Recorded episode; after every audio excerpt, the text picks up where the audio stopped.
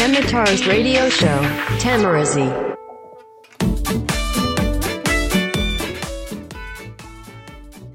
2019年11月17日日曜日。ただいまの時刻は23時35分。夜の11時35分。どうもよざっちです。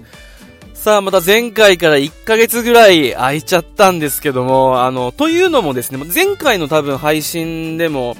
話したと思うんですけどお仕事決まりましてもうずっとそれが忙しくてですねあのなかなかあの録音をするっていう、ちょっと、ゆとりがなかったんですよ。ちょっとね、あの、まあ、新しいことも学びつつ、で、新しい会社、まあ仕事にも慣れなきゃいけないっていうことで、なかなかね、あの、こう、心にもゆとりがなくて、で、何喋っていいんだ？なんかもうなんか、愚痴とか弱音ばっかこう吐きそうになったので、ちょっと一旦やめておこうと思ってやめてたんですけど、まあ仕事はね、まだ慣れてないんですけど、会社にはちょっとずつ慣れてきたかなと思って、えー、ところで、え、もうね、2019年ももう2ヶ月切って、もうその11月ももう半分過ぎましたから、45日ぐらいかな、もう50日切ってんですよね、今年。って考えるとね、ちょっとここらでもう一回あのラジオ、えー、配信しようかなと思って今おしゃべりしております。で、まああの今日おしゃべりしてる、まあ、理由ではないんですけど、あの大阪に行ってきまして、この金、土、日と3日間。で、金曜日あの、まあ、ここでも何回か話したことあると思うんですけど、お世話になったイベント会社の、えー、お仕事がですね、大阪でありまして、あのー、久しぶりに飛行機で大阪に行ったような気がするんですけど、関空にね、飛んで、そのまま直であの、まあ、金曜日はちょっとお仕事お休みをいただいて、行ってきました、イベントスタッフ。いやー、よかったね。こう毎回来るたびに思うけどさ、簡単なこの紙と、そしてまあ映像と、まあ我々キャストでね、作るだけなんだけれども、この、例えばさ、最近 VR とか、あとは AR とか、あとスマホを使ったゲームとかってあると思うんですけど、そういうものとはまた違った、えー、リアルで楽しむ、人を巻き込んで楽しむ、この謎解きゲームの魅力っていうのを毎回こう参加するために感じて、あ、やっぱすげえな、なんかこう、見慣れたさ、場所を、非日常に感じるというか、あ、ここって実はそうだ、あの、結婚式場だったんだとか、あ、なんかの会議室だったんだって思うような、この物語への没入感。まあ、この、ぐーっと世界観に入り込んでいくような作りをこれだけで、あの、紙と、まあ、映像と人と、そして謎だけで作れるっていうのはすごくやっぱ素晴らしい仕事だよなと、やっぱ毎回参加して思うんですよね。で、最近に関しては、あのー、まあ、仕事を振っていただいて本当ありがたくて、あの、まあ、簡単なね、あの、クロスワードの制作とかっていうのを受け負ったりしてるんですよ、その方から。で、これ自分で作ってみるとさ、ほんと難しいんですよ。あの、ただ単に謎々じゃダメだし、かといって、単なるね、あの暗号問題でも面白くないと。多少やっぱその、やる人たちに絡めた謎だったり、そういう世界観をこう、ぐっと持った、導入部分じゃないけど、やっぱりこの段階を踏んで物語のこの起承転結じゃないけどっていうのは謎にもあんのよね。っていうのはこう作る側に回って改めて感じたんだけど、これがなかなか難しくてさ、あのー、謎を作っている、そういうまクリエイターの人たちに対するまあリスペクトじゃないですけど、っていうのをまあまたちょっとここ数週間ですか。特に最近お仕事をいただいているこの数週間、まあ1ヶ月2ヶ月で感じましたね。いやすごいなと。で、まあ、あの、これだけまあ、あの、謎のことについて語ったんですけど、今回、まあ、おしゃべりするのは謎のことではなくてですね、謎解きイベントのことではなくて、まあ、その仕事はもう金曜日のお昼過ぎには終わってんすよ。で、まあ、金曜日に行って、まあ、土日、まあ、今日帰ってきたんですけど、沖縄に、大阪から。まあ、もうその終わった後は自由時間なわけですよ。で、えー、交通費、沖縄から大阪に行く交通費と、えー、宿泊代、まあ、一泊分ぐらいかな。まあ、一泊二泊分ぐらいはこう、負担してくれると。で、えー、そのイベントスタッフをやった報酬もいただけるっていうことはさ、もうう、ね超ありがたい条件じゃないですか。仕事をして、そこに行くまでの交通費とかいろいろ諸々の諸経費は持ってもらって、それ以外は10時間だと。いやこんなにまあ、ありがたい仕事はないですよね。こんな仕事ばっかなったらいいなーなんて思ったりもするんですけど、うーん、まあそううまくはいかなくて。ただ今回はまあ、あのチャンスがあったので大阪行ってきました。で、大阪はまああの、鉄道旅行、あの、青春18切符で結構行ってるんで、あそこら辺。あの、大阪、京都、えー、ぐらいか。はよく行ってるので、もう今更ね、あの、ザ観光地っていうとこ回るっていうよりかはなんかそこら辺のねあの大阪京都のグルメとかカフェとか楽しんで景色見てまったりっていう感じだったんですけど今回どうしても見たいというか行きたい場所があってそれがあの京都であの京都劇場っていうのは京都駅のすぐもう中にあるんですけどそこで劇団四季の作品っていうのを定期的にやってるわけですよ。で今回やっていたのがですねノートルダムの鐘。これ知ってますかね、まあ、ディズニーでも結構あのね好きな人が多い多分作品だと思うんですけど俺あの友達がミュージカルやってる友達がその楽曲を歌ったのがきっかけでハマってあのお話とかはそんなに知らないんですけど曲だけ聴いててめっちゃ知ってるみたいなでこれを劇団四季がやってるって聞いてこれはもう行きたいとで俺がもう、えー、と埼玉に住んでる時からやってたんですけどなかなかねあの行く機会がなくてで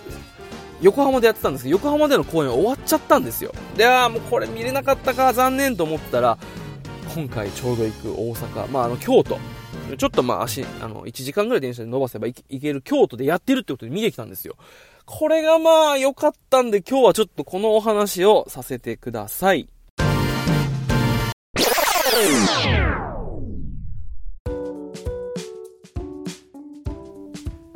はい、ということでですね、今日お話ししたいのは、まあ、劇団四季、えー、ミュージカル、ノートルダムの鐘なんですけど、これもうね、あのー、まあ、なんとなく、俺作品自体は詳しくは知らないんですけど、あのー、作家、まあ、あの作者の方が、あの、レミゼとか書いてる人なのかな原作が。なので、あー、ハッピーエンドではないんだろうなとは思ったんですけど、あの、まあ、案の定ハッピーエンドではなくてですね、あの、ちょっと面食らったんですけど、でもね、楽曲が本当にすごく、あのー、痺れるというか、かっこよくて、そして、で、まあ、ハッピーエンドではないんですけど、物語自体は、人間の業というか、すごい本質的なさ、あの、醜い部分だったり、あとまた純粋な部分だったりとかっていうのはすごく、まあ、純粋であり醜いみたいな、醜いけど美しいみたいな、なんかそういう本当に単なるおとぎ話ではなくて、人間のそういうさ、業みたいな、あの本質、ちょっと歪んだ、人によってこのあのなんか、人はどういうことで怪物になり、どういうことで人間になるのかみたいな、すごい根源的なテーマを取り扱った作品なんですよ。で、こういう説明の仕方をすると、なんだろう、あのー、堅苦しいと思って、あのー、あんまり興味を持たない、もしくは、あの、ちょっと自分は合わないかなと思ってしまう人いるかもしれないんですけど、見れる機会があったらぜひ見てほしいなと。やっぱミュージカルっていいっすよね、この、最近沖縄帰ってきて、あの、沖縄の演劇っていうのはやっぱり見た方がいいなと思って、あの、機会があったらちょくちょく見てるんですけど、なんて言えばいいんだろうな。いまいちピンとこないというのが、まあ、これはね、あの、やってない人間が、えっ、ー、と、いろいろとこう勝手に批評して、あれするのはすごくおこがましいと思う。あんましたくないんですけど、あの、好みにやっぱ合わないというか、なんか、あこれでこの値段値段か、ちょっと思っちゃったりしちゃったんですけど、今回はやっぱ、頭のてっぺんからさ、つむじからつま先までこう、ビリビリきたというか、心をこう、ぐわんぐわんに揺さぶられるわけですよ。で、その中で一番やっぱこう大きな力を持つのが歌ですよね。曲。で、まあ、大聖堂、あの、なんて言うんだろうな、賛美歌じゃないけど、ああいう感じの曲っていうのが結構多いので、すごく神聖な、で、歌の力をこう、ぐわーっと感じる作品がいっぱいあるんですよね。その中でこう、自由を求めて歌ったりとか嫉妬に狂ったこうもう薄汚い、薄汚いっていう言葉も違うな。なんかもう、ドス黒い、ドス赤黒い、こう、もう、ふつふつとしたマグマのような、あのー、感情を、うわーっと歌い上げたりっていう、本当にすごいんですよ、楽曲が。曲だけ聴いても、あの、ハマる人はハマると思うんですけど、作品見れる機会あったら、こう、ぜひ見てほしいなと思うんですけど、うーん、その中でやっぱ一番有名な曲でもあり、好きな曲なのが、こう、アウトゼア、英語のタイトルが。で、日本語訳が、日差しの中へっていう曲があるんですけど、これがもう本当に良かったんですよね。もう涙ボロボロ流したというか、あのー、すごいんですけど。まあ、主人公のカジモドっていう、まあ、その金付きの男がいるんですよね。で、この男はまあ生まれつきちょっとまあ、醜い姿をしているというか、あの骨がちょっと歪んだりしていて、それでいてなんかね、あの顔もちょっとあの、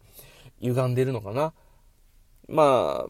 舞台の演出ではこう、ちょっと顔歪ませながら、こう黒い、こう、ペイントみたいなのがあって、醜い男っていうのをちょっと表現してるんですけど、まあ、あの、言ってしまえば、先天的にちょっと、まあ、いろんな障害があって、こう、醜い男がいるんですよ。で、その男が、もうね、あの、お前は化け物扱いされるから、ここから一生出るなと。まあ、育ての親に言われているんで、その男がでも、やっぱり日差しの中を歩きたいと。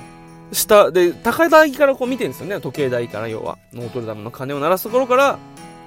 大聖堂から、こう下を見てるわけです。街は見てる。だからもう僕は一方的に知ってるけど、その下にいるみんなは僕のこと知らないと。で、そんなみんなが過ごしてる、こっちから見える、なんでもない日常がとてもこう、自分からしたら夢みたいな世界だと。で、一日でいいから、その世界に行ってみたいな、歩きたいなっていうことを歌って実際に街にこう繰り出す歌が今回のその僕が言って日差しの中へなんですよ。これがまたもう本当にいい曲で、で、あのー、YouTube とかでもね、あの劇団四季の PV とか、あの、見れ、あのー、稽古風景かな？あの、見れるんで、ぜひ見てほしいんですけど、これはね、なんか、今なんか鬱屈としたこう、なんかしたいけどできないっていう人になんかこう、一歩踏み出す力っていうのをくれるような、それでいてなんかこう、この先の光を見せてくれるような、あのー、すごく、なんて言うんだろう。明るいとはまた違うんですけど、何かこう、力をもらえる、すごく素敵な曲なんで、ぜひ聴いてほしい曲ですね。で、これもまたさ、あの、実際の英語訳と日本、英語の歌詞と日本訳でまた違いがあって、それをもとね、あのー、違いを、あの、考察しているサイトとかがあるんですよ。で、これを見るだけでもね、結構ね、うわいいなと思ったりして、どんどんどんどん俺、ドツボにこう、沼にはまってってるんですけど、あのー、本当に例えば、この、まあ、主人公の梶本にとって、僕らが当たり前に過ごしている日常がどんだけ素敵なものなのかっていうことを、まあ、歌ったり、それを表現するわけですその短いフレーズで。っていう中で、なんかこう、自分のさ、ても、あの、いい、あの、なんでもない日常もこうキラキラ見えてんのかなっていう視点があるだけでちょっとまた違ったりもするんですよね。これが本当にまあ、素敵というか、魅力的なんですよ。で、英語の役見て俺はもうすげえ尊いなと思ったんだけども、一生抱きしめ続けられる一日が欲しいっていうんです。だからもう、もうこの一日、夢、もうそれほどその一日を過ごせたら僕はもうその一日の思い出を抱えてずっと生きていけるっていうぐらいの思いがそこにあるんですよね、その主人公。それをこう、3分ぐらいの曲で歌い上げるんですよ。しかも物語の割と序盤で。これがまあ、尊くて本当にもう、この曲だけでもぜひ聴いてほしいなと。で、えー、っとですね、確か来年の2月だったかな。もうちょっと先まであのやってるので、ぜひ、あの、京都で見る機会があったら、ぜひノートルダムの鐘見てほしいですね。本当にいい曲なので、ぜひぜひ見てください。というわけで今日お話したのは、えー、ミュージカル、ノートルダムの鐘でした。あの、アニメ版の曲とかもね、あの、YouTube で結構上がったりして、ぜひぜひ聴いてみてください。それでは最後までお聴きくださいまして、ありがとうございました。それではまた。